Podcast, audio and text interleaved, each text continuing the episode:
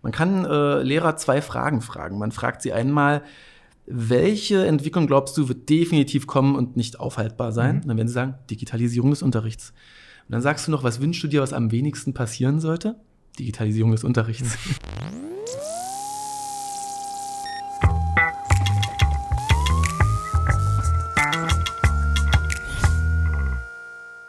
Willkommen zu einer neuen Folge in meinem New Learning Podcast. Und heute ist die Bildungsrakete. Stefan Bayer hier. Stefan, vielen Dank für deine Zeit. Oh, danke für die tolle Anmoderation. Hi. Da, das, äh, Stefan, äh, ich, ich will eigentlich direkt, direkt reinsteigen. Ich habe, ich hab, also ich habe hier so viele Sachen. Ähm, ich, wann haben wir, wann war ich in deinem Podcast? Vor einem halben Jahr? Ja, ungefähr, ja. Mhm. Ja, School Must Go On. So haben wir den mal genannt, als gerade Corona ausbrach und ja. ich angefangen habe zu podcasten. Ja, ähm, mega cooler Talk. Ich habe direkt gesagt, Stefan, bitte komm in meinen Podcast. Leute, ihr werdet Stefan kennen. Ähm, ansonsten Gründer von Sofa Tutor. Äh, ein Pionier. Wann ging's los? 2009? Ja, 2008 gegründet, 2008 2007 schon dran rumgerödelt, äh, 2009 gelauncht. Also ich äh, mache es jetzt seit 13 Jahren, auch, muss man sagen. Ja. Auch die Idee, ne, damals vom Sofa aus den Tutor äh, genießen mm. mit Videos, wo, wo wir jetzt ja heute denken, Stefan, mm ähm, jetzt auf einmal, ich mache das ja auch schon ein paar Jährchen mit, mhm. ne? so dieses Thema Lernvideos, mhm. ähm, ähm digital äh, Wissen konsumieren. Ich, dieser Tage frage ich mich manchmal, weil jetzt kommen ja auch sehr viele, naja, nennen wir sie Kritiker. Ne? Ist ja immer gut, mhm. da lernen wir ja mhm. auch von. Aber du, in den 2000ern waren doch schon so viele Dinge durch. Khan Academy, MIT, mhm. Vorlesungen etc. Ich habe mich 2011 äh, als Spätsünder gefühlt mit der Produktion von Videos. Und doch hat es ja A, lange gedauert und B, fühle ich mich jetzt immer noch wie in einem in, in, mhm. Anfangsstadium. Wir müssten doch eigentlich schon gewisse Sachen abgeschlossen haben. Wie hast du denn jetzt die letzten zwölf Monate äh, erlebt? Ach, also ähm, das war natürlich eine extreme Ambivalenz, ja, die Welt in der größten Krise, die ich vielleicht in meinem Leben je sehen werde und mhm. gleichzeitig ähm, extreme Nachfragen nach dem, was ich tue, nach mhm. dem, was ich denke. Ich spreche mit Menschen, die wissen wollen, was ist denn deine Theory of Change? Äh, wie kannst du helfen, dass, dass Schule digitaler wird? Und ähm, für jemanden, der so lange wie ich dabei ist, auch nochmal wie so ein, so, so, so ein zweiter Gründerfrühling. Ja, so, ja. es hat sich angefühlt, als ob du plötzlich was machst, was die ganze Welt braucht, so wie der, der irgendwie gerade, äh, weiß ich nicht, das neueste Startup erfindet, das irgendwie äh, den Regenwald retten soll oder ähnliches. Ähm, das war schon ein extremes Auf und Ab täglich. Ja? Die Nachrichten, auch mein Umfeld, viele Menschen, die, die sehr unter Corona gelitten haben, und gleichzeitig arbeiten, arbeiten, arbeiten und schauen, dass wir so viel schaffen und so viel Wert stiften können für all die Menschen, denen wir helfen wollen, wie es halt geht. Jetzt müssten wir doch zumindest die Angst verloren haben vor Neuem, mhm. ähm, was eigentlich nicht mehr so neu ist, denn es geht hier äh, uns nicht darum, äh, dir nicht, euch nicht mit dem Unternehmen, mir nicht mit meinem Team, mit meinem Unternehmen, ähm, etwas zu ersetzen, mhm. nämlich, nämlich die, die Lehrkraft, äh, den persönlichen Moment, ähm, die, was ist Lernen, ja, die, der emotionale Prozess, sondern gerade jetzt in der Zeit äh, im Zuge von der Pandemie einfach auch vielleicht äh, äh, die Möglichkeit zu haben, okay, wir können jetzt nicht in die Präsenzphase, aber wir könnten doch jetzt zum Beispiel über eine Plattform äh, an Lernmaterialien kommen oder wir könnten in Interaktion treten, immer noch mit, mit echten ja. Menschen. Das heißt, da ja alles eigentlich da ist, ob in Form von, von eurem Unternehmen, von anderen Startups, von, von was auch immer, eigentlich war es doch eigentlich war ein goldener Moment und eigentlich hätte doch alles äh, ganz einfach laufen müssen. Mhm. Jetzt äh, habe ich aber so die Rückmeldung eigentlich doch nicht. Woran liegt das? Also erstmal, also kann man wahrscheinlich jetzt, äh, können den ganzen Podcast nur über diese Frage reden. Äh, ich, ich, glaube, auch bei vielen ist angekommen, Bildung geht auch anders, digital äh, wird eine wichtige Rolle in der Zukunft spielen. Aber jetzt in die Umsetzung zu kommen, ist absolut nicht leicht. Ja? Unser Bildungssystem, unser Staat, Politik und Verwaltung sind ja kein, keine Firma, bei der ein CEO etwas entscheidet, sondern ganz viele Leute müssen jetzt an den richtigen Stellen auf die richtigen Fragen Antworten finden und Veränderungen ähm, produzieren. Und Veränderungen produzieren ist ja meistens nicht reingefactored, nicht reingerechnet in die Teams, die da arbeiten, die sich ja um Verwalten kümmern und um Aufrechterhalten. Ja, die haben gar keine äh, Veränderungskapazitäten personell, ne? dann ist auch wegen Corona oder auch generell mal jemand krank und dann ist man eh schon in Verzug, ja. Also diese Veränderung braucht ja extra Energie, extra Energie von Menschen, Arbeitskraft, extra Arbeitskräfte, für die gibt es gar kein Budget und die werden auch schwer gefunden werden, wenn man die sucht. Insofern ist, glaube ich, das System an sich erstmal schwer äh, veränderbar, wenn man so auf Verwaltung, Schule äh, und, und ähnliches schaut. Mm, und, und dann gibt es mm, so Mentalitätsthemen sicherlich. Ähm, ich habe mal mit Anne Slivka gesprochen, die kannst du auch mal interviewen, ganz tolle ähm, Bildungsforscherin aus Heidelberg, echte Akademikerin, richtige Wissenschaftlerin, nicht so wie wir, die das immer nur so nebenbei konsumieren, sondern sie darf das als Beruf machen. Und die wiederum wendet ganz interessante Forschungsdesigns so aus der Zukunftsforschung an, auch auf Bildung. Und sie sagt, man kann äh, Lehrer zwei Fragen fragen. Man fragt sie einmal, welche Entwicklung glaubst du wird definitiv kommen und nicht aufhaltbar sein? Mhm. dann werden sie sagen, Digitalisierung des Unterrichts. Und dann sagst du noch, was wünschst du dir, was am wenigsten passieren sollte? Digitalisierung des Unterrichts. ja, also äh, nicht, dass ich jetzt äh, hier Trash talken möchte, die Lehrer Trash talken möchte, auf keinen Fall. Jeder vierte Lehrer in Deutschland nutzt Sofa-Tutor in einer kostenlosen Version für Lehrkräfte.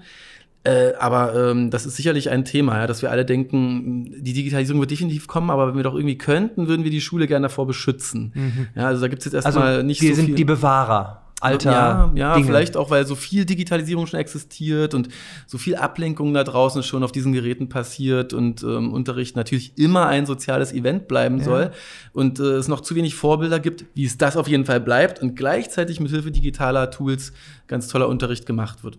Da haben viele Lehrkräfte im privaten Kämmerlein Dinge ausprobiert oder auch mal im Kollegium. Das finde ich ja eh so faszinierend, ja, dass es ja eigentlich Mainstream geworden ist äh, aber komplett bezahlt von privaten äh, Menschen heute, ne? sondern also, also staatliches Fördergeld, äh, was sonst in Schulbücher fließen würde, fließt ja noch gar nicht in digitale Bildung, muss man sagen. So ne? finde ich, finde ich einen guten Punkt. Und ich, mhm. ich sag mal, die Diskussion mache ich jetzt auch länger mit. Morgen mache ich den zweiten Teil mit Verena im, im Podcast, mhm, vom, auch cool. vom Dreivierteljahr äh, gesprochen, ja, auch zu, genau zu diesem Thema. Mhm. Und dann kriege ich mit, dann kommt die nächste Milliarde oder so. Und ich frage mich wieder, wo, wo, also wie wird das jetzt gestreut? Und ich, klar, ich verstehe mhm. die Prozesse und Föderalismus etc. Aber haben wir nicht irgendeine Möglichkeit, ähm, das alles zu entschlanken? Oder ist das einfach eine Illusion? Ähm, ja. Äh, ich sage immer, die Lösungen sind ja da und wenn wir ein bisschen Mut zum Testen haben und dann sagen, äh, bevor wir jetzt meckern, ja, Bildung und Thema, mhm. was kostet mhm. und was mhm. nicht, natürlich sollen Schülerinnen, Schüler, Studentinnen, Studenten dann möglichst weiterhin auch kostenlos konsumieren, ja. aber irgendwo fließt ja überall Arbeitsleistung, ja. das muss man mhm. ja verstehen. Auch die Startups, die im Education, mhm. Technology, EdTech-Bereich mhm. unterwegs sind, da sind Menschen, die machen sich Gedanken bei euch, da wird produziert, da sind Inhalte ja, mein Gott, warum, warum fließt die Kohle dann? Ich ja, verstehe das ja. nicht. Also das muss man schon mal festhalten, ne? ob das der Hausmeister der Schule, äh, die Mensa-Kraft, äh, Mensa-Arbeitskraft ist, äh, der Bauunternehmer, der mal die Schule baut, äh, sie reinigt oder Lehr Lehrkräfte, äh, Schulbuchverleger, alle äh, machen ihre Arbeit bezahlt in der Schule. Ja? Kostenfrei ist sie bei der Bevölkerung, die sie konsumiert. Und so soll es auch bleiben. Und entsprechend muss hier der Staat sicherlich hingehen und sagen, wir geben entweder den Euro, den wir pro Schüler haben, anders aus, mhm. ja, nicht mehr nur für mhm. Print, sondern auch für Digitales. Oder wir müssen halt sagen, wir packen noch einen Euro drauf. Denn mhm. wir sind halt in dieser Transformationsphase von Print in digital, ja, dort, wo wir bei den Nachrichten vor einigen Jahren waren, ne? Zeitung lesen online ja. eher als offline äh, und, und auch das TV und Filmkonsum und Musik und so weiter. Und diese Tran Transition, diese Transition, die erfordert vielleicht auch, dass man mal noch einen Euro draufpackt, damit man sich vom Schulbuch nicht von heute auf morgen trennen muss und gleichzeitig auch mal was Digitales ausprobieren kann. Ja? Also nur mal um so einen Zahlen zu sprechen, 50 Euro, ganz grob so, 50 Euro pro Jahr, pro Schüler dürfen wir in Deutschland ausgeben für Bücher und alles rund um Lehrmedien. In unserem Nachbarland Niederlande, Holland, sind es 300 Euro pro Schüler pro Jahr. Also wir könnten rein, ähm, können einfach sagen, wir packen was drauf. Und dann müssen wir uns noch überlegen, wie fließt dieses Geld dahin. Das war ja auch so ein bisschen deine Frage. Warum fließt denn das Geld nicht? Und darüber ärgert sich auch äh, häufig Verena Pauster. Und wir hatten jetzt ja diesen tollen Digitalpakt, der auch immer noch nicht komplett abgerufen ist. Das sieht man ja auch oft. Und ich würde mal sagen, also die Menschen, die den Digitalpakt gemacht haben, die sind ja, das sind ja schlaue Menschen. Die hatten ja eine Idee, was sie machen möchten, nämlich mh, hm, keine Technologieanschaffungen an Schulen produzieren, die dann im Keller verstauben, sondern Buy-in von der Schule produzieren, indem die Schule ein Konzept macht und sich das auch gut überlegt, nochmal Konzept überprüfen lassen in der Landeshauptstadt, im Kultus, dann Geld geben. Ja? Und meine ganz persönliche Meinung ist, dass das eine gute Idee war, ähm, aber ich glaube, die ist gescheitert. Wir hätten es den Schulen lieber vor die Tür legen sollen ja. und sagen sollen, probiere aus, mache ja. Fehler, äh, finde dich zurecht in ja. diesem System. Ja, Das fände ich jetzt eben spannend zu sehen, wie es dann jetzt vielleicht äh, bei einem zweiten Digitalpakt genau. laufen kann. Ja? Genau. Es ist auch toll, dass es einen Digitalpakt gab. Ja, der Bund, der sich sonst nie in Bildung einmischen darf, der hat relativ klar gesagt, liebe Länder, ich greife euch unter die Arme, mhm. ihr seid in dieser großen Transition zu digital, ihr wollt da extra Geld, gebe ich euch. Aber ich gebe euch relativ viele Vorgaben. Vielleicht gibt es ja für das nächste Mal vom Bund weniger Vorgaben. Ne? Aber vielleicht auch nicht so wenig wie jetzt bei, äh, bei den äh, zwei Nachhilfemilliarden, wo ja nicht mal klar ist, ob das Geld überhaupt in Bildung landen wird oder ob nicht äh, das Geld eigentlich ja bei den Finanzministern und nicht bei den Kultusministern in den Ländern landet und wir dann irgendwo das Problem haben herauszufinden, was wurde denn mit dem Euro aus Berlin da in Magdeburg, Sachsen-Anhalt jetzt wirklich bezahlt?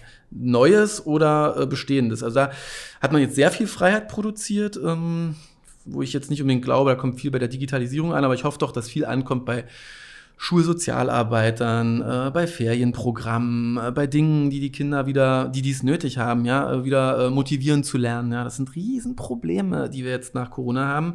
Ähm, übrigens äh, zum größten Teil bei einer Bevölkerungsgruppe, die nicht diesen Podcast äh, schauen oder auf YouTube sehen wird. Ja, denn welche meinst du? Na, was mich immer schockiert ist, wenn ich dich jetzt frage, was denkst du, wie viele Schulabgänger nicht richtig lesen und richtig schreiben mhm. können? Die meisten meiner Freunde sagen immer so, ja, ich schätze so 5 Prozent. Mhm. Ist nicht gut, aber vielleicht ist es das, was eine Gesellschaft dann irgendwie abfedern muss mhm. durch Transferleistungen wie ALG 2, äh, Sozialgeld und ähnliches. Ja. ja.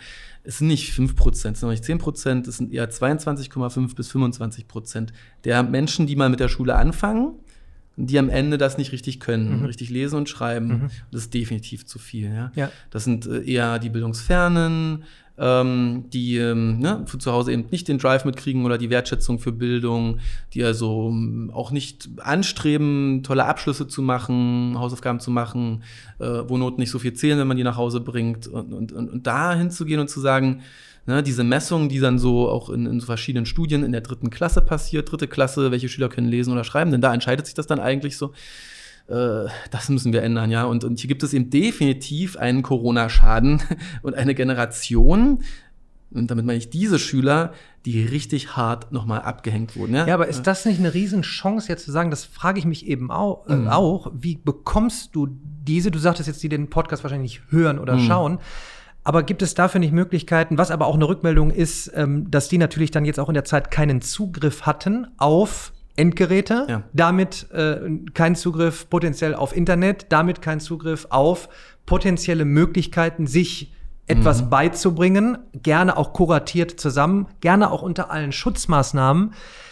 Ja, aber wie sollen wir es denn machen? Wo denn? Wir hatten doch, wir haben doch genug Räume. Äh, äh, also da bin mhm. ich jetzt dann. Hast du nicht auch ein Projekt? Wie heißt es denn? Defugees mhm. oder sowas? Ja, ja. Ich, also das Thema Menschen, die äh, nicht so gut mit äh, äh Chancen ausgestattet waren äh, wie ich, äh, irgendwie befähigen, doch ein guten, äh, gutes Leben zu führen, beschäftigt mich sehr. Du hast ja jetzt schon Sachen aufgezählt: Lernräume schaffen. Ähm, Ne, in unserem Vorgespräch haben wir kurz über Co-Learning Spaces gesprochen. Ich, ich, liebe den Begriff Co-Learning Space. Raus aus der zwei, drei Zimmerwohnung äh, mit äh, drei Kindern und Erwachsenen und alle sind zu Hause. Raus aus dieser Homeschooling-Situation rein in einen gesicherten Raum zum Lernen. Ja, Vor Ort. Mit einem Gerät. Vor ja. Ort und auch gern unter allen Schutzmaßnahmen, wo ich mir gedacht habe, mein Gott, also wir sitzen ja jetzt hier gerade in den Räumlichkeiten mhm. äh, von, von Project A. Mhm. Viel Büro, Platz, ja. ja. Hier wird auch Platz sein, hier war auch Platz. Ich denke wirklich über so ein Konzept nach und das ist mir auch nochmal wichtig. Bei aller Digitalisierung, die wir äh, schreien, du hast jetzt diesen Punkt äh, an, angesprochen von sozial schwächer gestellten, mhm. sage ich mhm. jetzt mal. Ähm, die, die Schwäche, ähm, nicht lesen, rechnen, schreiben zu können, eventuell, ja.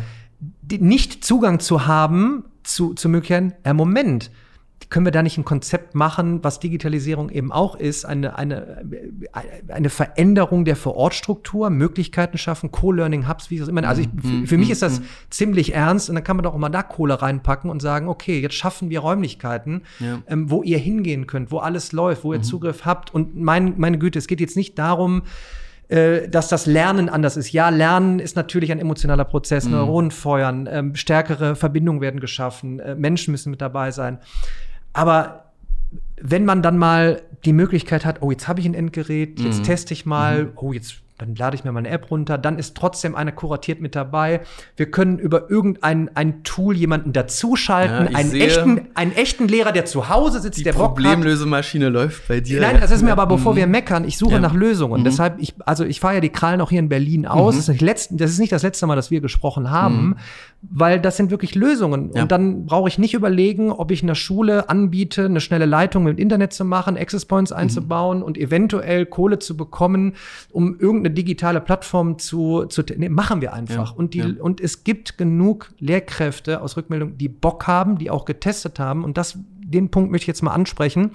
Das sagte heute auch einer im Podcast aus Rückmeldung von seinen Kindern. Dann haben die Lehrer getestet und sie wollten und dann durften sie nicht mehr, weil die Plattform dann nicht Mhm. datenschutzkonform war. Ist ein Riesenthema, ich weiß. Aber dann denke ich mir, allein um den sozialen Prozess aufrechtzuerhalten, mal nachzufragen, wie geht es euch? Ja. Es ging jetzt gar nicht darum, jetzt müssen alle mit euch lernen, mit meinen Tools lernen, mit der, dem Unternehmen lernen oder was auch immer, sondern nur um, die Sozi um, um den Kontakt aufrechtzuerhalten. Wie ist denn da deine Rückmeldung? Einfach mal, okay, der, ganz viele Lehrkräfte haben Bock, wollen Mhm. Und einfach nur um in Kontakt zu bleiben. Ja. Und dann dürfen sie auf einmal nicht mehr. Ganztagsschule ist da auch wieder ein Thema, ja. Also die Kinder länger am Nachmittag in der Schule haben, dort, wo dann wieder der Lernraum entsteht, wo man die Räume nutzen kann, die nicht mehr für den Unterricht äh, genutzt werden. Und, äh, und ja, das ist ja immer die große Diskussion. Warum entwickelt sich äh, die deutsche Schule so langsam zur Ganztagsschule? Ne? Die amerikanische äh, Highschool, die ist ja eine Ganztagsschule, die ist Jugendamt, Ganztagsschule, Sportverein, alles in Mhm. einem. Und ein paar Dinge sind daran vielleicht gar nicht so schlecht, ja. Äh, Und wir geben dann eher die Kinder in den Hort ähm, und Ganztagsschule. äh, Na, dann fehlt es da am Lehrer am Nachmittag und dann gibt es nur noch einen Sozialpädagogen. Also daran und dann vielleicht auch äh, so außerschulische Akteure reinholen und sagen, ihr könnt die Räume hier nutzen, wenn ihr Hausaufgabenförderung macht wäre möglich. Ne? Dann gibt es natürlich die großen Nachhilfeinstitute, die da reingehen könnten, die auch immer sehr viel gezeigt haben, dass sie innovativ sein können. Ja? Also Studienkreis zum Beispiel, ja, riesen, ähm, Riesenorganisationen, über 1000 Filialen in Deutschland, ja, machen auch Online-Sachen, aber da merkt man dann, ne, wenn so private Akteure versuchen noch äh, zu helfen im, im Schulsystem, dann wird das eben auch wieder von bestimmten Akteuren in der Schule kritisch gesehen. So Ja. von wegen, ähm, Jetzt wollt ihr Kohle machen. Jetzt wollen entweder Leute Kohle machen oder sie verdienen an unseren Defiziten. Äh, Es müsste doch unser Job als Schule und Staat und Kultus sein, äh, das zu lösen. Dabei ließe sich so gut partnerschaftlich arbeiten und sich inspirieren ja, und, äh, und zusammenarbeiten. Ja, das denke ich auch ganz oft, wenn ich jetzt äh, sehe, wie Sommerschulen umgesetzt werden. Sommerschulen Mhm. gibt doch einfach jedem einen Nachhilfegutschein. Ja? Da sind fertige Sommerschulen da draußen, die nennen sich eben Studienkreisfiliale, ja, Nachhilfefiliale oder Lernwerk Berlin-Kreuzberg oder wie die alle heißen, ja. Und äh, lass uns doch da an der Stelle auch durchaus in Partnerschaft gehen und nicht immer sagen, oh nein, das ist ja jemand, der es, ähm, der es irgendwie als Firma organisiert macht und allein deswegen darf ich mit dem nicht zusammenarbeiten. Sp- Sprich, ähm, der kurze Weg ist, ich gehe gar nicht über den Verwaltungsapparat, hier ist Geld und die Schulen müssen ein Konzept schreiben und kriegen eventuell das Geld für äh, was auch immer, sondern der direkte Weg, liebe Eltern, tolle Neuigkeiten, hier habt ihr einen Gutschein, ihr Mhm. könnt entscheiden, Mhm, ob das ja, jetzt ja. Studienkreis, Sofa-Tutor, Daniel Jung Lernplattform, Ja, genau. whoever Was auch immer. ja. Mhm. ever ist, ihr könnt damit Mhm. äh, operieren und sucht euch aus und testet ihr mal, weil bevor wir uns wieder verdiskutieren, was Mhm. vielleicht äh, jetzt didaktisch richtig ist oder Mhm. nicht, denn ich glaube, wir sind im Jahr 2021 und bei all den großen Plattformen, Udacity, Coursera, Udemy, Skillshare, all das, was da aus, aus Übersee kommt, was geprüft ist, was in Unternehmen eingesetzt wird, was die Zukunft ist, lebenslanges Lernen. Klar, mein Neffe, dein Ja. Nachwuchs, Ja. ganz klein, spielen miteinander, aber irgendwann haben wir nun mal die Möglichkeit, mit Endgeräten Zugriff zu haben, gemeinsam unterwegs zu sein, gestalterisch zu sein. Das so zu ermöglichen, das finde ich einen interessanten Punkt. Wie ist denn da im Moment die Lage? Also, Hast du da Infos? Weil das ist ja eigentlich ein einfacher Weg. Du sagst, Bildungsgutscheine für die, die äh, es sich nicht leisten können. So ein bisschen gibt's das ja. Bildung und Teilhabe heißt das Paket. Mhm. Ja, das äh, kommt eben daher, dass man gesagt hat, Menschen, äh, die äh, sich nicht leisten können, die auch sonst Mhm. so Sozialleistungen ähm, in Anspruch nehmen, die sollten Zuschüsse kriegen für Schule, Kleidung, Material äh, zum Schulstart, Mhm. Klassenfahrten, aber auch Nachhilfe. Ich finde den Prozess, wie er in vielen Gemeinden und Ländern eben gemacht wird, sehr kompliziert. Mhm. Äh, ich muss mich da als Elternteil outen und sagen, wir sind übrigens, äh, gehören zum armen Teil der Bevölkerung, weil wir haben äh, Hartz IV, ALG II ähm, und, und, unser Kind, äh, haben wir gesehen, hat jetzt eine 4 oder eine 5 auf dem Zeugnis. Erst jetzt sind wir berechtigt, dann muss man zum äh, Lehrer gehen, der muss das bestätigen, zum Schulleiter und mit dem Papier dann weiter ins Arbeitsamt oder zu jemandem, der einem dann das Geld am Ende gibt in den Bildungsgutschein. Das heißt, du outest dich sehr viel und kriegst das Geld immer auch nur für wenige Monate. Wenn dein Kind dann die Note verbessert hat, dann wird es auch wieder weggenommen. Ja?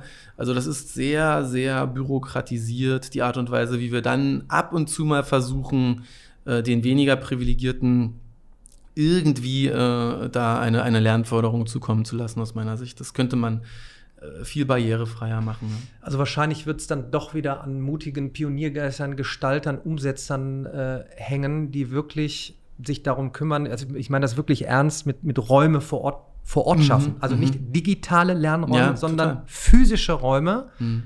voll ausgestattet, intuitiv. Ja. Du kannst rein alle Sicherheitsschutzmaßnahmen auch in Zukunft, ähm, wie wird die Zukunft aussehen? Es wird wahrscheinlich hybrid sein, was ja. auch nicht schlecht ist. Mhm. weil es geht nicht darum, irgendetwas zu ersetzen, sondern zu optimieren. Es wird weniger monoton sein vor Ort mehr Impuls, mm. dann kannst du zu Hause jeder nach seinem Strom, ich meine, ist ja alles, Khan Academy ist ja auch schon lange mit dabei, ja. dass ich da immer noch drüber philosophieren muss und, oder nicht mhm. philosophieren, mm. sondern aufklären muss. Ähm, ja. Ich will auch gar nicht meckern, sondern überlegen, okay, dann vielleicht kommt jetzt der Optimalzustand, ne? man, man tut sich zusammen, man, man baut Co-Learning-Hubs, man vernetzt sich, mhm. man hat Orte geschaffen, mhm. so.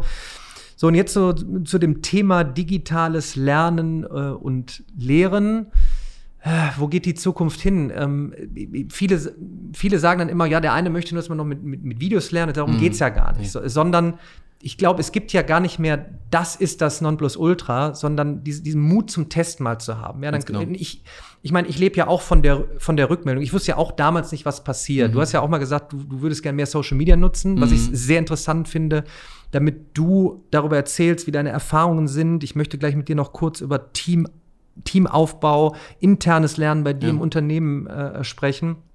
Aber auch deshalb mache ich ja den Podcast und gebe das raus, um zu inspirieren, um, um, um den Leuten etwas mitzugeben, zu sagen, wir, wir testen. Ja. Du kannst heute nicht mehr wissen, das ist es und wir schalten jetzt den Hebel um oder schnipsen mit dem Finger und sagst, das ist es jetzt. Thema Schule von morgen.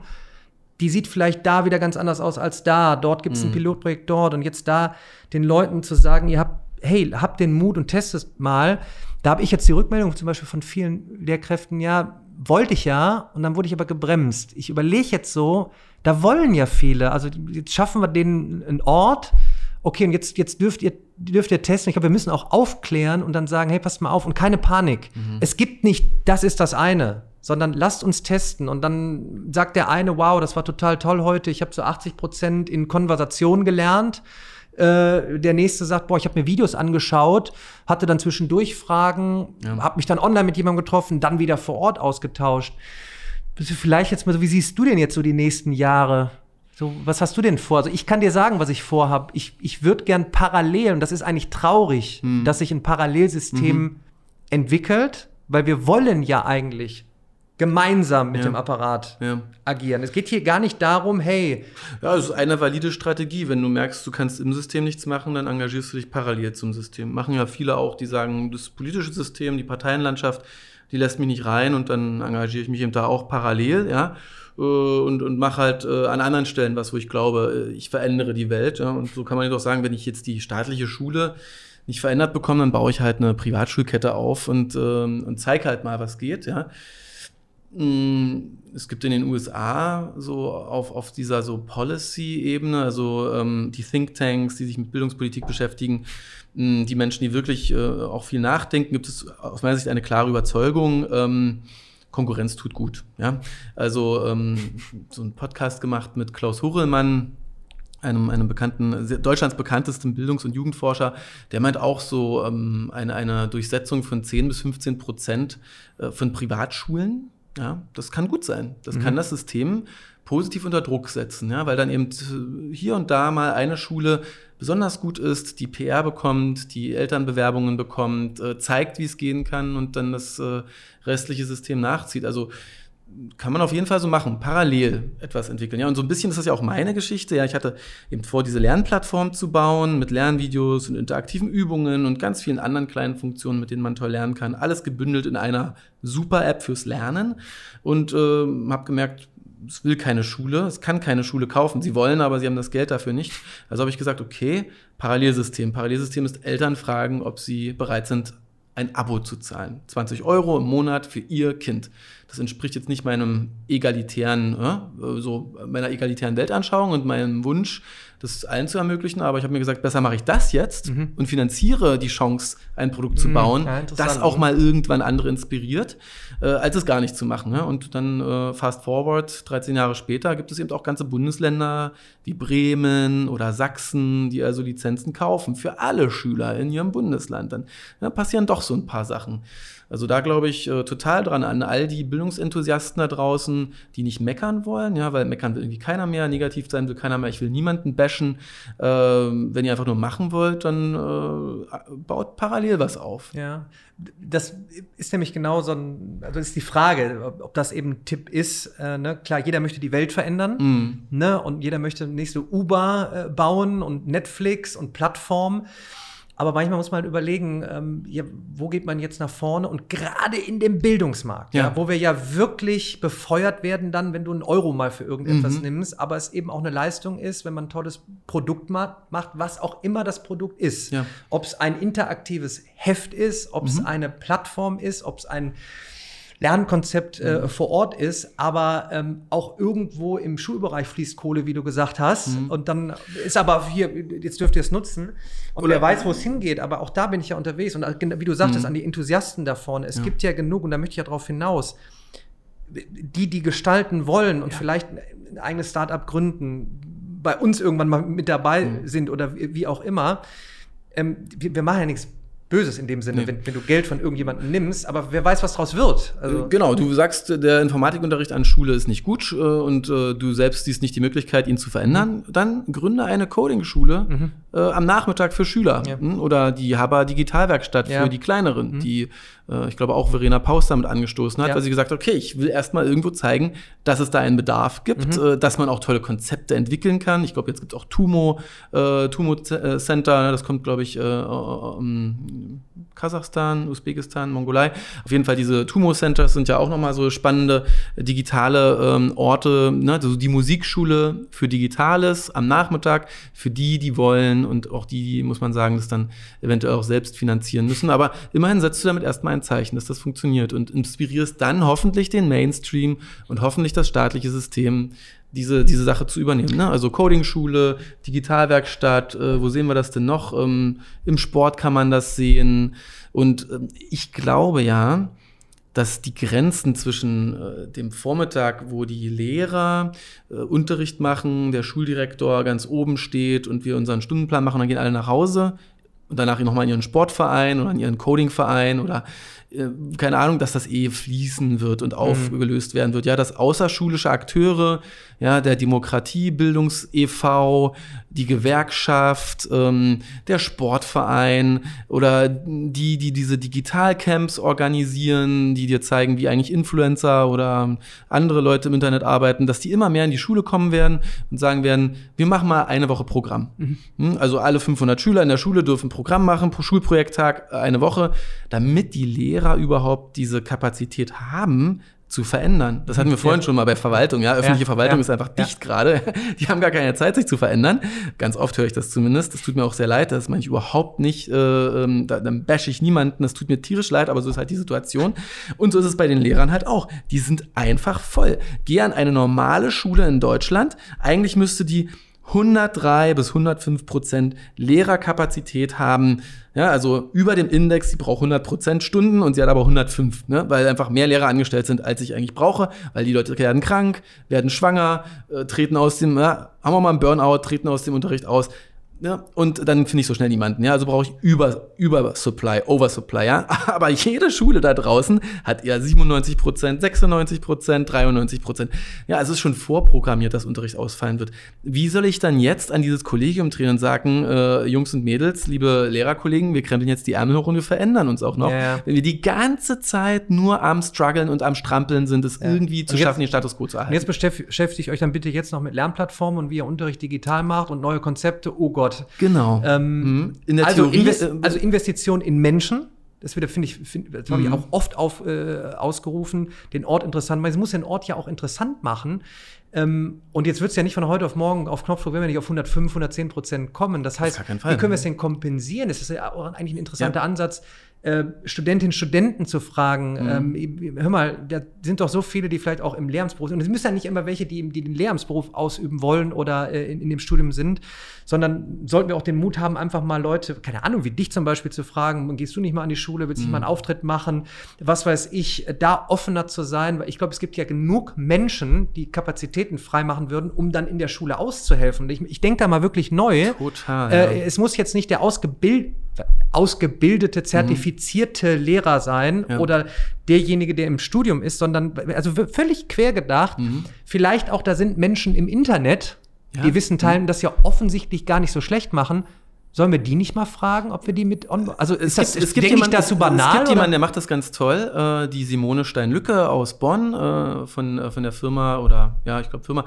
BG3000, die macht die Digicamps. Ja? Und mhm. die Digicamps sind also mehrtägige Digitalisierungscamps an den Schulen.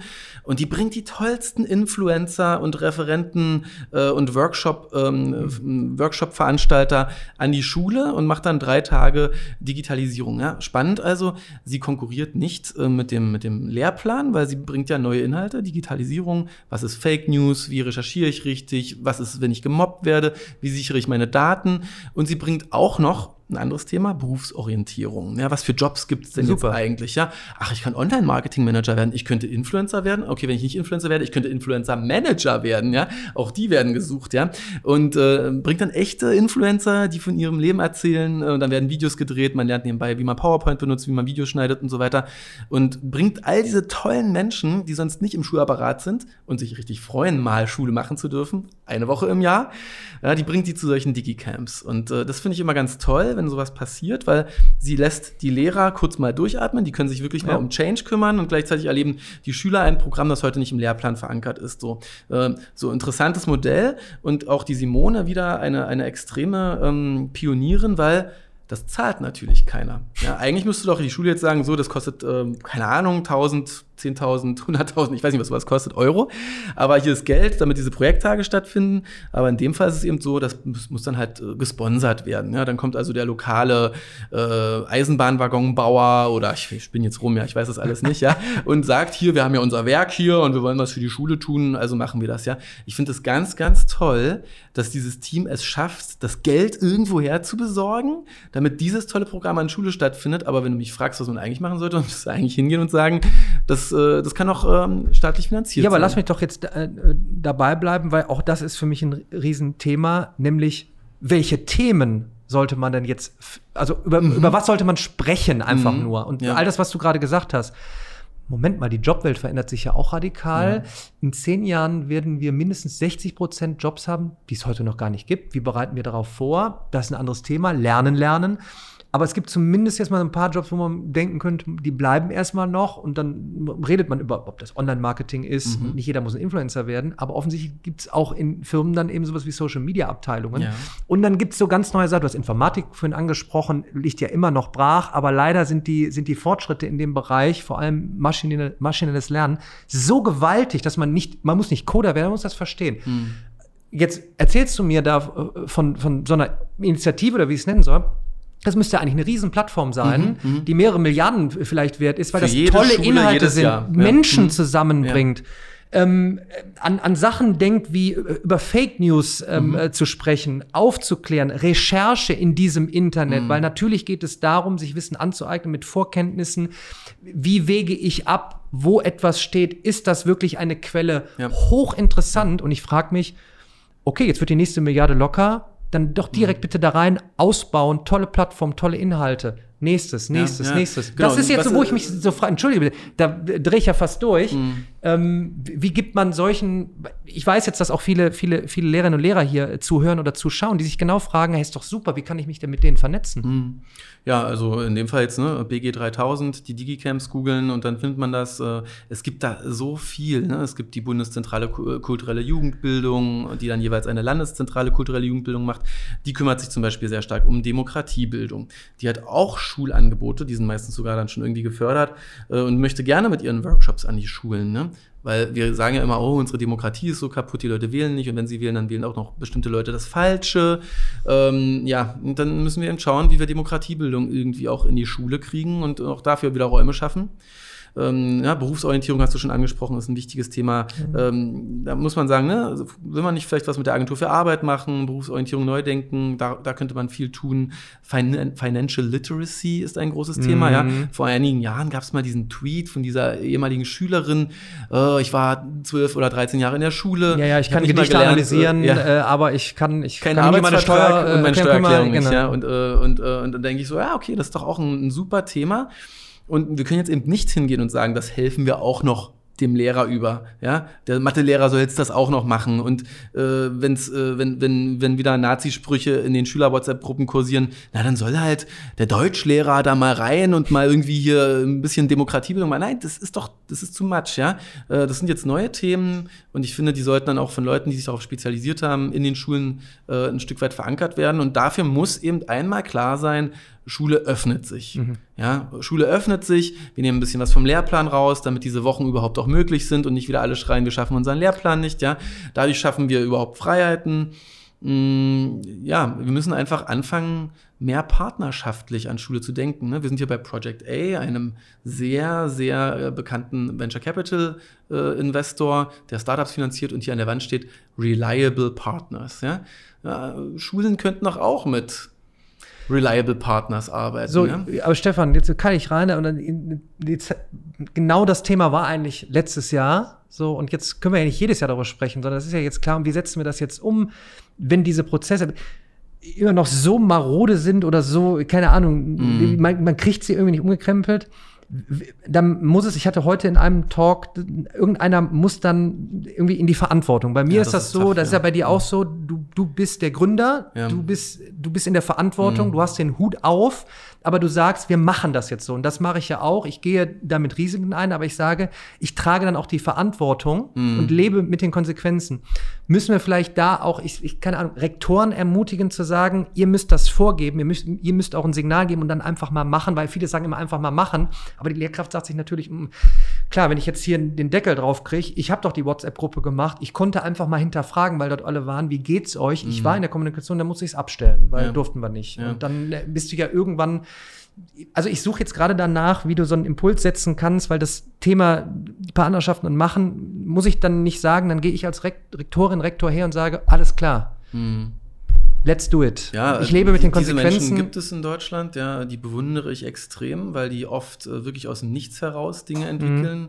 Es gibt ja in Deutschland heute nicht mehr einen Stand der Digitalisierung, sondern einen extremen Flickenteppich. Egal, ob vom Bundesland was gekommen ist oder nicht, du findest überall in jedem Bundesland ganz tolle digital ausgestattete Schulen, Mhm. die ganz kollegial arbeiten, die sich auch wahnsinnig in Sachen Schulentwicklung äh, nach vorn bewegen, weil da eben eine, ähm, eine Leitungskraft zieht, sich verantwortlich fühlt, ja. Und ähm, ne, das, das ist eben ähm, gerade auf jeden Fall oft so ein Kampf, den man dann so alleine führt und das Geld irgendwo her besorgt, sich auf ein Förderprogramm meldet oder eben so einen Sponsor findet, der da mal so ein Programm macht. Aber so wie wir jetzt so einen Ruck reinkriegen, ähm, dass also auch auf politischer Ebene oder auf höherer Verwaltungsebene Menschen so richtig durchziehen, das ist in Deutschland wirklich nicht so einfach. Ja, wir haben ja die Situation, dass ganz oft auf dem Thema Bildung die Parteien ja, äh, gegeneinander gehen. Ja, das ist ja oft Oppositionsthema. Die einen wollen zwölf Jahre Gymnasium, die anderen 13 Jahre. Die einen sagen, wir müssen die Gesamtschule schaffen. Ja, wir müssen viel mehr Gesamtschulen schaffen. Alle sollten doch so lange wie möglich gemeinsam an der Schule sein, was ich persönlich auch sehr gut finde. Ja, und andere sagen, nein, wir vertreten ja ähm, die Mittelklasse, die Mittelschicht mit ihren Abstiegsängsten, äh, finden, äh, wir müssen das konservieren also schießen wir dagegen und, und, und. Du findest es an jeder Stelle in, in Bildung, ja. Ähm, Wo klappt das? Hamburg. Hamburg hat einen sogenannten Bildungsfrieden. Mhm. Da hat man gesagt, wir Parteien, wir schießen jetzt nicht mehr gegeneinander bei allem rund um Bildung. Ja? Mhm. Wir sind hier absolut am Ende der, der, ähm, des Rankings. Also da war dann vielleicht noch Bremen dahinter, aber viel mehr nicht. Und Hamburg hat es sehr gut geschafft, in den letzten Jahren sich ins Mittelfeld zu arbeiten. Ja? Also man, weil man erstmal gesagt hat, Bildungsfriede. Über Bildung wird nicht mehr äh, ständig rumgestritten. Ja? Hauptsache wir machen. Ja? Und dann müssen wir eben auch hingehen und sagen, wir hören jetzt mal auf die Wissenschaftler. Wir fangen mal an, uns mit äh, dem zu beschäftigen, was wirklich die Wissenschaft sagt und nicht, was unsere ähm, eigenen Erfahrungen und Werte, mhm. so, was wir so denken. Ja? Und ganz oft wird Bildung eben auf politischer Ebene oder Verwaltungsebene so entschieden. Ja? Äh, sehr, sehr äh, normativ. Weil ich diese Werte habe als Mensch, denke ich, das ist gut. Und übrigens, mir hat es auch nicht geschadet, früher mal Hausaufgaben zu machen, benotet zu werden, äh, äh, Standardsachen auswendig zu lernen und irgendwie Hauptsache, ne, man kommt gut durchs Abitur. Und das sind dann so Dinge, ne? Sondern hinzugehen und sagen, wir hören mal auf die Wissenschaft, wir verstehen uns selbst als Lernende wir gucken auch mal ins Ausland, ja, großes Problem aus meiner Sicht. Wir gucken zu ja. wenig ins Ausland, deswegen mache ich meinen Podcast, ja, eigentlich jede Woche einen Blick ins Ausland, eine mhm. virtuelle Reise um die Welt, um Best Practices zu finden. Manche Länder wie Australien beschäftigen ein ganzes Team Wissenschaftler, ja, 35 Menschen, die nur jeden Tag die internationalen Best Practices analysieren und mhm. sich fragen, was können wir als australisches Bildungssystem davon lernen? Mhm weder in der KMK noch im BMBF äh, sitzen 25 Menschen ja. in Deutschland. Ich meine, auch drei ist ja, müssten wir, müssten, wir müssten ja 100 Menschen beschäftigen, mal hochgerechnet, auf Bevölkerungszahl, die sich jeden Tag nur mit Best Practice ähm, und, und so vergleichender Wissenschaft beschäftigen. Ja, das haben wir nicht. Ähm, ich glaube, da wäre da wär einiges möglich. Ne? Stattdessen treten wir auf der Stelle und mm, das Problem, warum eben auch kein Momentum entsteht, aus meiner Sicht, ist, dass bestimmte betroffene Stakeholdergruppen keine große Stimme haben. Die Eltern haben keine Stimme mhm. aus meiner Sicht, ja. Ähm, und damit meine ich auf der einen Seite die Eltern, denen Bildung wichtig ist, aber auch die, denen Bildung nicht wichtig ist, ja. Wenn ich mich jetzt um diese 22,5 oder 25 Prozent äh, Schüler kümmere, die gerade wirklich abgehängt sind und die schon seit Jahrzehnten ist dieses Level gleich, immer diese 25 Prozent Schüler, die nicht richtig lesen und schreiben können, wenn sie aus der Schule kommen, ja, das ist ja das Problem, dass den Eltern von den Schülern oft nicht so wichtig ist. Mhm. Und die eben äh, Politik nicht jeden Tag verfolgen. Das heißt, mein Incentive, mein Anreiz als Politiker, was mit diesen Menschen zu machen, äh, rund um Bildungspolitik ist ja gar nicht so groß. Hingegen die bürgerliche Mitte, die sagt, wir müssen das Gymnasium erhalten, wir sollten die Kinder so schnell wie möglich trennen in die, die äh, tolle Chancen im Leben haben und die, die weniger tolle Chancen haben, ja. Die wählen, ja, äh, die sind entscheidend und wenn ich äh, was für die tue, dann mache ich unbedingt das System besser, aber mir sind die Wählerstimmen äh, sicher, hm. ja. Und dann ist eben auch das Problem bei den Eltern, dass die immer zu schnell ihrer Betroffenheit entwachsen. Also wenn ich jetzt meine Tochter irgendwann in die Grundschule bringe, dann merke ich ja erst in der Grundschule, ach, das läuft scheiße, das ist nicht gut, das würde ich ändern, wenn ich könnte. Ja, ich habe ja meine Tochter nur vier Jahre in der Grundschule, dann ist die ja schon wieder raus. In vier Jahren ändere ich doch als Papa, der jetzt irgendwie, mal angenommen, ich würde nicht in Bildung arbeiten, äh, da erstmal reinkommen muss, da ändere ich ja nichts, schon gar nicht im Gesamtsystem, ja. Und das fange ich dann auch gar nicht an. Ja? Aber ich antizipiere auch gleichzeitig nicht, was denn eigentlich in der Sekundar Stufe 1 die Probleme sein könnten, weil darum könnte ich mich ja jetzt kümmern und vier Jahre vorarbeiten, ja. Äh, sondern das merke ich ja auch erst wieder, wenn meine Tochter dort ist. Das heißt, ähm, dieses ständige Herauswachsen aus der Betroffenheit lähmt diese Zielgruppe. Mhm. Was die bräuchte aus meiner Sicht ist hauptamtlicher Interessenverband, so eine Art Greenpeace für Eltern. Mhm. Ja? Und wenn ich dann gucke, wie wird denn eigentlich Elternschaft organisiert in Deutschland, das ist echt interessant, sich mal anzuschauen. Also, wenn ich in Berlin Elternvertreter werden möchte, dann muss ich erstmal selbst Papa eines Kindes sein, das an einer Schule in Berlin ist. In dieser Schule werde ich dann in der Klasse meiner Tochter zum Elternvertreter gewählt. Dann werde ich in, hoffentlich in der Schule zum Elternvertreter gewählt. Dann zum Bezirkselternvertreter. Dann werde ich zum Landeselternvertreter ja. gewählt. So, lange Kette muss ich mich erstmal reinarbeiten, dauert einige Jahre. Wenn meine Tochter dann nicht mehr in der Schule ist, stürzt die ganze Kette zusammen.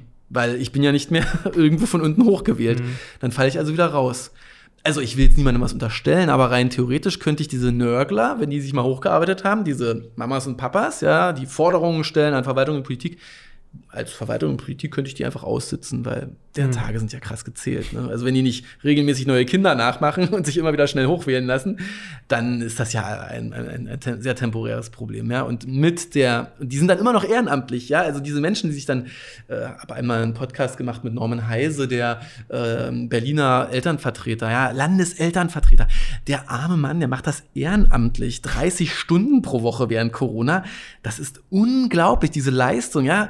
Das äh, sollte ein Bundesverdienstkreuz geben, ja, für diese Arbeit, ja. Und gleichzeitig denke ich mir, der Mensch hat dafür ein Gehalt verdient, ja, so wie in anderen Interessenverbänden auch, sich um Elternschaft auf Bundes- oder, Land oder, oder Landesebene professionell zu kümmern. Ich, ich merke deine Passion und ich merke, wie das in die Tiefe geht. Wahrscheinlich könnten wir jetzt darüber auch äh, sprechen, wer kümmert sich, du hast jetzt gesagt, wer kümmert sich ich sag mal, um die Eltern, mhm. wer kümmert sich um die Lehrkräfte? Ja. Das ist ja eigentlich ja. das gleiche Spielchen. Dann das Modell äh, Australien, wer kümmert sich insgesamt um ein Screening vom Weltmarkt, um ja. nicht jetzt mhm. zu überlegen, die Stefan Bayers, Daniel Jungs, wer auch immer da, die meinen, dass sie da irgendwie mit dem und dem äh, digitale Lernplattform, mhm. whatever, nee, pass, pass, mal auf, screent mal den Markt, lass uns ja. mal alles nehmen. Wir machen doch hier nichts Böses, wir wollen doch Impulse setzen, lass uns doch gemeinsam in einem Boot ja. testen. Das heißt, ja auch eine klare Forderung an die Politik, bevor ich mir die nächste Runde äh, mhm. anschaue, wo ihr da mhm. äh, sitzt und miteinander sprecht, äh, anstatt sowas umzusetzen. Warum haben wir diese Sachen denn ja. noch nicht? Also da haben wir Forderungen. Wir könnten, glaube ich, einen ganzen Katalog machen. Wir könnten eine riesen Fer fertig machen. Ja. So, und jetzt mhm. versuche ich aber die Brücke zu schlagen, weil es wird nicht ausbleiben, dass in diesem, in diesem Markt Bildung, Education, Education Technology es weitere Startups geben wird, mhm. es weitere Firmen geben wird. Und ich muss ganz ehrlich sagen, in dem, was ich auch alles mache, ob das im, im, im, im, im Co-Learning Hub Projekt ist mit einer Firma, in der Tech Company mit Plattformen, wo ich auch echte Menschen zusammenbringen will zum Lernen, ob das im, in der Mediaproduktion mhm. ist. Ich fühle mich da ganz wohl, weil ich glaube, äh, gute Dinge zu produzieren, zu teilen. Warum habe ich den Social Media A mit meinem Personal Brand? Warum mache ich nach Mathe jetzt die Podcast-Produktion? Mm.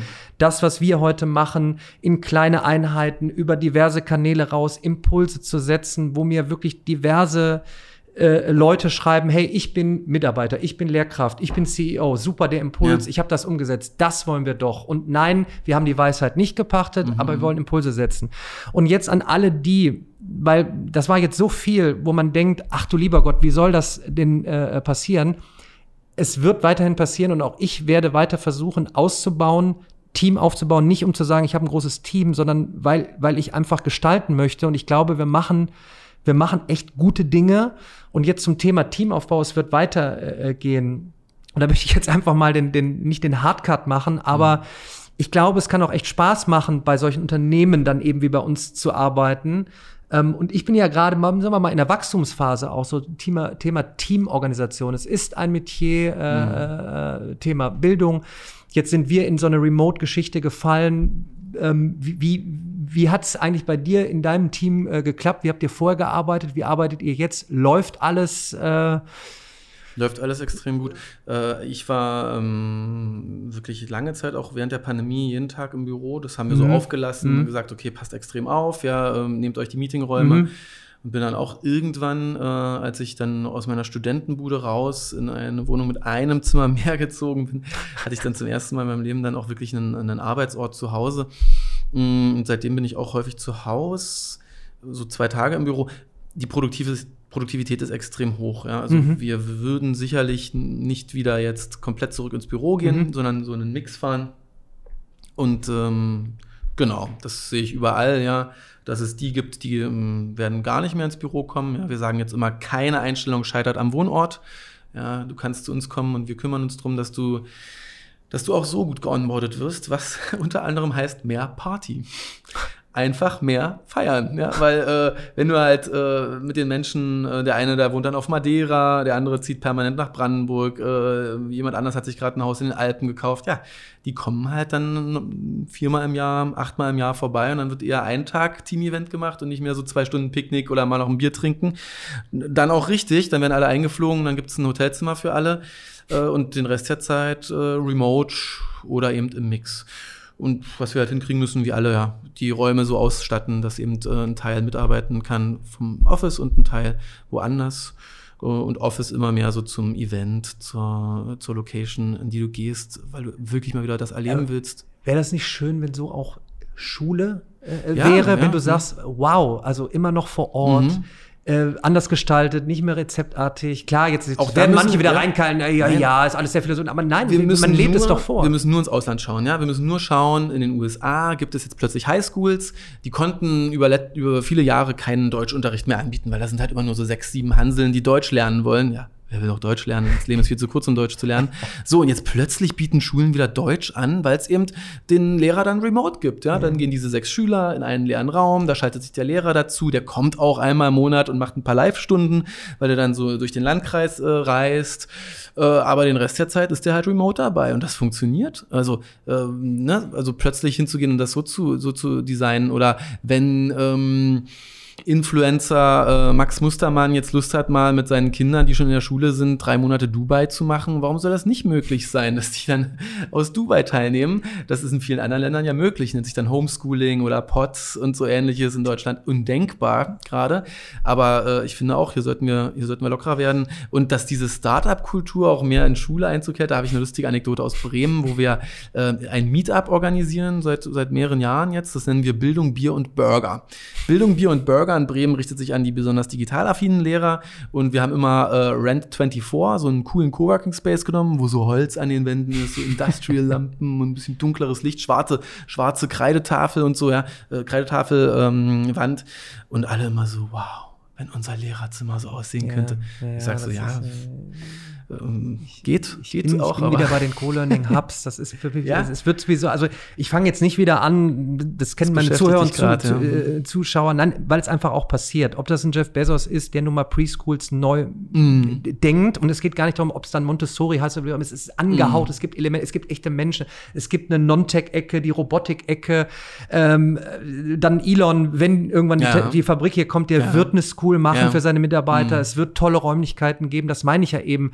Äh, Digitalisierung heißt eben nicht nur Tablet in die Hand und Zugang zu Online-Material. Es heißt auch, lasst uns doch jetzt mal die, die vor Ort Architektur überdenken. Mhm. muss doch auch, ich muss ja auch Bock haben, in die Räumlichkeiten zu gehen. Wir haben doch alle Chancen. Ich meine, da könnte ich, könnte ich jetzt Stunden äh, äh, drüber sprechen, aber ich wollte noch jetzt zum Thema kommen. Weil potenziell werden jetzt Schülerinnen und Schüler, die zuhören, ja irgendwann vielleicht auch bei euch arbeiten. So, und jetzt mal, mhm. ich frage immer alle, Unternehmer, was erwartet ihr mhm. von, von, von den, euren zukünftigen Mitarbeitern? Ja. Ähm, Thema Recruiting-Prozess, ähm, weil jetzt sich auch viele denken, jetzt habe ich jetzt zum Beispiel vielleicht ganz akut, ich habe vielleicht ein Jahr verloren mhm. und könnte vielleicht nicht bei dir anfangen im Unternehmen. Ja. Ich sage dann, hey, keine Panik. Zeig mal was mhm, du hast. Und mhm. jetzt aber, was, was soll ich denn zeigen? Hast du mhm. vielleicht ein Profil auf YouTube, wo mhm. du Wissen teilst? Hast du ein LinkedIn-Xing-Profil? I don't know. Was hast du für Projekte, äh, Projekte schon, äh, genau. schon gemacht?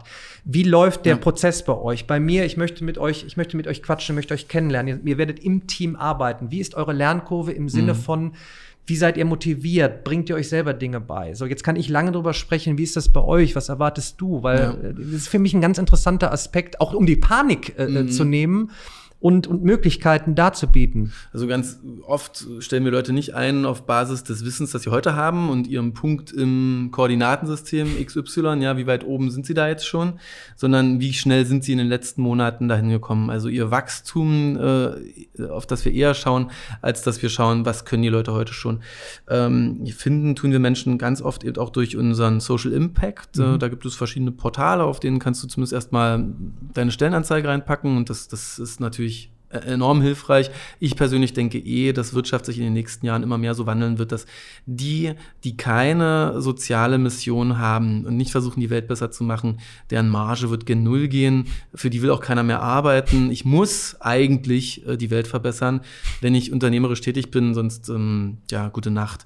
Und ähm, das macht es natürlich jetzt, wenn wir Bildung machen. Also wir helfen ja nicht nur äh, den Lehrern und den Schülern, sondern auch den Eltern. Wir helfen ganz vielen Menschen in diesem System Gesellschaft. Äh, das ist dann sicherlich ein wichtiger Punkt. Äh, wir finden Menschen auch oft durch Direktansprache. Ja, das ist leider so, dass der Fachkräftemangel so stark ist, mhm. dass Direct Search nennt man das dann oder aktives Recruiting äh, eben dazu führt, dass wir Menschen wirklich direkt auf LinkedIn anschreiben. Mhm. Wenn sie dann zu uns kommen, nutzen wir eine bestimmte Interviewmethode, die nennt sich Top Grading. Und Top Grading fragt dich im Grunde, fragt dich im Grunde sehr stark, was du wirklich proaktiv selbst in deinem Leben entschieden gemacht und, äh, und, und durchgezogen hast. Ja? Wo war deine Rolle in welchem Projekt ganz genau? Ne, du erzählst mir, ich habe da die Schülerzeitung äh, im, im, Abi mitgemacht und sagen ich so, ja, und was hast du da genau gemacht? Ja, ich war da für die Anzeigenakquise zuständig. Ich so, oh ja, voll cool, Anzeigenakquise, ein spannender Bereich. Was hast du genau gemacht? Ach ja, äh, wir waren da drei Leute und wir haben im Autohaus und lokale, lokalen Schuhladen gefunden dass die da die Anzeigen schalten und sage und du hast das Autohaus oder den Schulladen oder beide gefunden? Nee, nee, das war eigentlich dann mein Kumpel, der die beide gefunden hat. Und dann sage ich, ach so, also du hast bei der Schülerzeitung mitgearbeitet, aber eigentlich hast du gar keinen Outcome produziert, ja. Äh, ne, so dieses Reingehen und wirklich im Interview verstehen, was war dein Anteil, ja. Und äh, mir ist dann eben wichtig, diese Proaktivität, äh, dieses, dieses Machertum auch nochmal äh, mit meinem Team erleben zu dürfen, weswegen wir meistens zwei Kennenlerntage machen. Kennenlerntage bedeutet, komm zu uns, wir denken uns ein Projekt aus und du arbeitest mit dem Team an einer Challenge. Zwei komplette Tage. Äh, das endet dann mit einer Präsentation immer am Ende. Äh, und das hilft sowohl äh, der Kandidatin als auch uns, sich gegenseitig kennenzulernen, zu merken, wie schnell tickt denn der Laden, was, wie wird hier geredet, passt mir das noch und uns hilft eben auch äh, herauszufinden, vor allem herauszufinden, wie analytisch Menschen sind und wie gut sie Entscheidungen in Unsicherheit treffen. Ja, also analytisch, äh, unser, unser Marketingchef Ruhl äh, hat vor einigen Monaten, das ist wahrscheinlich auch schon über ein Jahr her mal gesagt, wir müssen eigentlich jeden einstellen, der analytisch denken kann. Hm. Wir sollten jeden einstellen, den wir kriegen können, auf dem Arbeitsmarkt, der analytisch denken kann. Das ist das, ist das Beste, was es gibt, ja, um äh, in dieser Welt, die sich permanent ändert, in Jobprofilen, die es vor 15 Jahren noch nicht gab, äh, zu existieren und, äh, und, und Wert zu stiften im Team. Wie viel, wie viel ungefähr, wie viel seid ihr im, im Team? Weißt du? Ein Stück über 200, Boah. 250 Köpfe, die, die irgendwie äh, an Sofa-Tutor jeden Tag arbeiten und äh, nicht alle Vollzeit, aber der Großteil Vollzeit. Ähm, äh, bist du noch selber selber in alle Recruiting-Prozesse mhm. involviert? Ähm, geht Leider nicht mehr irgendwann. Nein, ich bin auch so ein, ja. also ich bin ja eher so ein Typ, da habe ich tatsächlich so ein bisschen Bammel vor, weil mhm. ich so gerne, ne, also nicht, nicht, soll nicht wirken wie ein Kontrollfreak, aber mhm. ich bin gerne irgendwie mit dabei. Ich würde am liebsten ähm, gerne mit jedem immer im Kontakt bleiben, aber es geht ja. nicht mehr ähm, so das Thema, wie, dass du auch deine, deine Wertvorstellungen mhm. weitergibst. Äh, ähm, wie, wie, schaffst du das? Core Values, Definition, äh, ja. äh, Mission, OKRs hatten wir heute ja. das Thema, was hilft, ähm, mhm. Tipps vielleicht auch für, keine Ahnung, jetzt kommt das mhm. Unternehmensgründer, ein Team, mhm.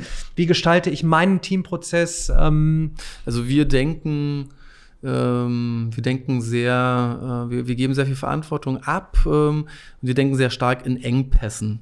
Ja, wir denken sehr stark an, äh, an, an, an Bottlenecks und daran, was uns wirklich gerade auffällt. Und ich vergleiche das immer mit einer Pflanze in einem Blumentopf. Nehmen wir mal so eine Sonnenblume. Wir stellen uns jetzt alle hier so eine Sonnenblume vor, die sitzt in so einem Blumentopf und die soll jetzt wachsen. Das ist unsere Firma. Die sitzt da in ihrem Blumentopf und die Firma, die Organisation soll wachsen. Kann man auf alles anwenden, muss man nicht mal auf Firmen anwenden. So, und jetzt habe ich mehrere Inputfaktoren. Ziel ist, die soll wachsen. Ich kann ihr mehr Wasser geben. Ich kann äh, Licht äh, ist ein Thema für eine Pflanze. Mehr, äh, mehr Boden, ja, mehr Wurzelraum, also umtopfen oder Nitrat, mehr Nährstoff im, im, im Boden. Wäre so der vierte Inputfaktor. Also Wasser, Licht, äh, Platz und, und Nitrat. Und was könnte man jetzt tun? Man schmeißt einfach alles drauf auf die Pflanze. Mehr Licht, äh, stellen wir noch eine Lampe an, wir gießen sie täglich noch mehr, düngen sie und äh, topfen sie um und dann wird sie wachsen. Wenn du aber jetzt genau hingeguckt hättest, hätte sie ja nur eine Sache gebraucht, ja, weil die kam gerade in ihrer Wachstumsphase, kommt diese Pflanze an einen Engpass. Vielleicht war es das Licht, vielleicht hätte ich sie umtopfen sollen, vielleicht hätte Dünger jetzt geholfen, aber die, die braucht eigentlich immer erstmal nur eine Sache und du als Firma solltest auch eigentlich nur diese eine Sache machen, die dich gerade daran hindert, in den nächsten Wachstumszyklus zu kommen, bis dich wieder irgendein Inputfaktor auffällt. Und herauszufinden, was das in deiner Organisation oder auch in deiner Gesellschaft, in deinem Staat, in deiner Partei ist, ja, was das eine Ding ist, was erstmal wieder dafür sorgt, dass alles sich weiterentwickelt, ja. Das ist die Challenge, mhm. ja. Und dann mhm. stellst du eben fest, alles eigentlich genug da, außer äh, äh, ein bisschen Dünger. Ja, und dann wächst die, wächst die, wächst die und irgendwann stoppt die, das Wachstum der Pflanze wieder und dann guckst du hin und sagst, jetzt muss ich sie mehr gießen, ja, weil die ist halt größer geworden, die braucht mehr Wasser. Und so ähm, sich eben zu fragen, was ist eigentlich hier echt der Engpass? Ist Nummer eins, ja, immer Schritt Nummer eins und Nummer zwei ist dann immer strategische Initiativen, diesen Engpass zu lösen, ja. Und das sind dann noch keine Projekte. Das geht nicht so konkret, dass ich sage, du machst jetzt das und du machst das und du machst das, sondern Engpass ist das. Äh, wir starten jetzt die Initiative, diesen Engpass zu lösen. Und wir glauben, dass in dieser Wolke von Ideen das meiste zu holen ist. Ja, und damit geht dann im Grunde Management und Projektmanagement los und Projekte entstehen. Und das gucken wir uns dreimal im Jahr an. Ja, da gibt es also einen Prozess, dreimal im Jahr, drei Terms, drei Trimester, in denen wir uns immer wieder die Engpässe angucken. Was das aber braucht, ist Du musst erstmal klar sagen, was du eigentlich willst. Mm. Dein Ziel muss dir klar sein. Ja, mm. vorhin habe ich gesagt, Pflanze soll wachsen. Ja, muss erstmal jemand sagen, dass die Pflanze wachsen soll. Sie könnte ja auch die schönste Pflanze sein oder die robusteste mit dem dicksten Stamm, die die tollsten Winde übersteht. Ja, nee, unsere sollte jetzt gerade wachsen. Das war das Ziel und deswegen haben wir das gemacht und ähm, sind auf diese Engpässe gekommen. Und so ist es eben am Ende mit unserer Organisation auch. Ja so vielleicht ganz grob, wie wir so versuchen zu arbeiten. Weil das auch wieder so Themen sind, wo ich auch wieder drüber nachdenke. Ne? Dann sagt ein Abiturient, eine Abiturientin, ja, jetzt haben wir halt, ich habe eine 2,1 im Schnitt. Ich so, mm. ja super, was habt ihr alles gelernt? Ja, mm. Also im Bio 1,8 ja. und da, okay. Andere mhm. Diskussion, aber auch diese Themen jetzt gerade. Ja, wir gehen in eine Zukunft und es wird nicht mhm. nur Startups geben, mhm. aber es wird eine neue Unternehmenskultur geben, äh, in, in Teams operieren, worüber Total. du jetzt gesprochen ja. hast. Ähm, äh, was sind OKRs, äh, mhm. ähm, wie, wie arbeite ich, was sind KPIs, ähm, etc. Ähm, was sind neue Themen? Und das finde ich so, also da bin ich halt hinterher, auch jetzt mit dem Podcast, was kann mhm. ich jetzt heute rausnehmen? Diese kleine Sequenz jetzt als Einheit mal einfach zeigen, darüber sprechen. Da müssen wir die Welt jetzt nicht neu erfinden. Ja. Ähm, sondern das einfach mal jetzt, jetzt, jetzt proaktiv nach vorne äh, mhm. mitzubegleiten und vielleicht jetzt zum Ende hin von dir noch ein Tipp. Ähm, mich fragen die Leute immer, Daniel, wie, wie, wie lernst du eigentlich? Mhm. Ja, ich bin, ich nehme mir ständig immer die Zeit, um vielleicht mal auf YouTube einen TED Talk zu gucken ähm, auch völlig weg von dem eigentlichen Kern Bildung, Education, Media, was ganz anderes so. Und wenn ich dann eben über Machine Learning mir was angucke, nicht um Programmierer zu werden, ach ja, okay, und jetzt bin ich auf einmal bei einer Tech-Company und muss dann mit dem CTO sprechen, um mhm. zumindest verstehen, was er sagt, um meine Ideen an ihn zu kippen, damit er dann umsetzt, dann verschlinge ich, soweit es geht, Bücher Mhm. Ähm, gebe auch die Tipps immer weiter. Hast du n, zum Ende hin noch einen Tipp für, egal ob da jetzt ein CEO mhm. äh, mithört, mitschaut, Schülerin, äh, Schüler, Studentin, Student, so ein Impuls zum, zum, zum eigenen Lernen, was du mhm. machst, mhm. was man machen sollte. Ich sage immer, bitte gönnt euch, seid offen. Wir haben es jetzt ein paar Mal gesagt, die Welt verändert sich ständig. Jobs werden permanent neu gedacht, du musst dich selbst ständig neu erfinden, Wissen aufsaugen, ja, was denn alles? Ja, mach einfach mal, weil die, die Dinge sind da ja. und auch ganz viel for free und es darf auch gerne mal was kosten und ein Buch kostet mhm. auch mhm. und mhm. los. Also äh, wer jetzt sich für diese Engpass-Thematik interessiert, äh, der sollte Engpass-konzentrierte Strategie, mhm. EKS, äh, googeln oder äh, Kerstin Friedrichs Bücher lesen. Die hat äh, Bücher geschrieben zur Engpass-konzentrierten Strategie, auch eins zusammen mit Fredmund Malik, diesem Management-Guru. Das, das kann ich empfehlen. Ähm, ich habe ja mal Soziologie studiert, deswegen bin ich eben auch großer Fan von so soziologischer Literatur. Wer sich mit der neuen Schülergesellschaft ähm, befassen möchte, da fand ich sehr inspirierend Generation Greta äh, von, von lustigerweise dem Klaus Hurelmann, den ich vorhin schon, ähm, von dem ich vorhin schon erzählt habe, Deutschlands bekanntestem Jugendforscher. Äh, das finde ich sehr, sehr, sehr, sehr insightful. Also Bücher ähm, auf der einen Seite. Es gibt ein Education-Buch, das heißt Thrive ich habe vergessen, wer es geschrieben hat. Ich glaube, eine kanadische Bildungsforscherin, aber das fand ich, äh, fand ich wirklich sehr inspirierend nochmal. Ähm, so, ansonsten lerne ich auch sehr stark durch Peer-to-Peer, -Peer, also mhm. den Austausch.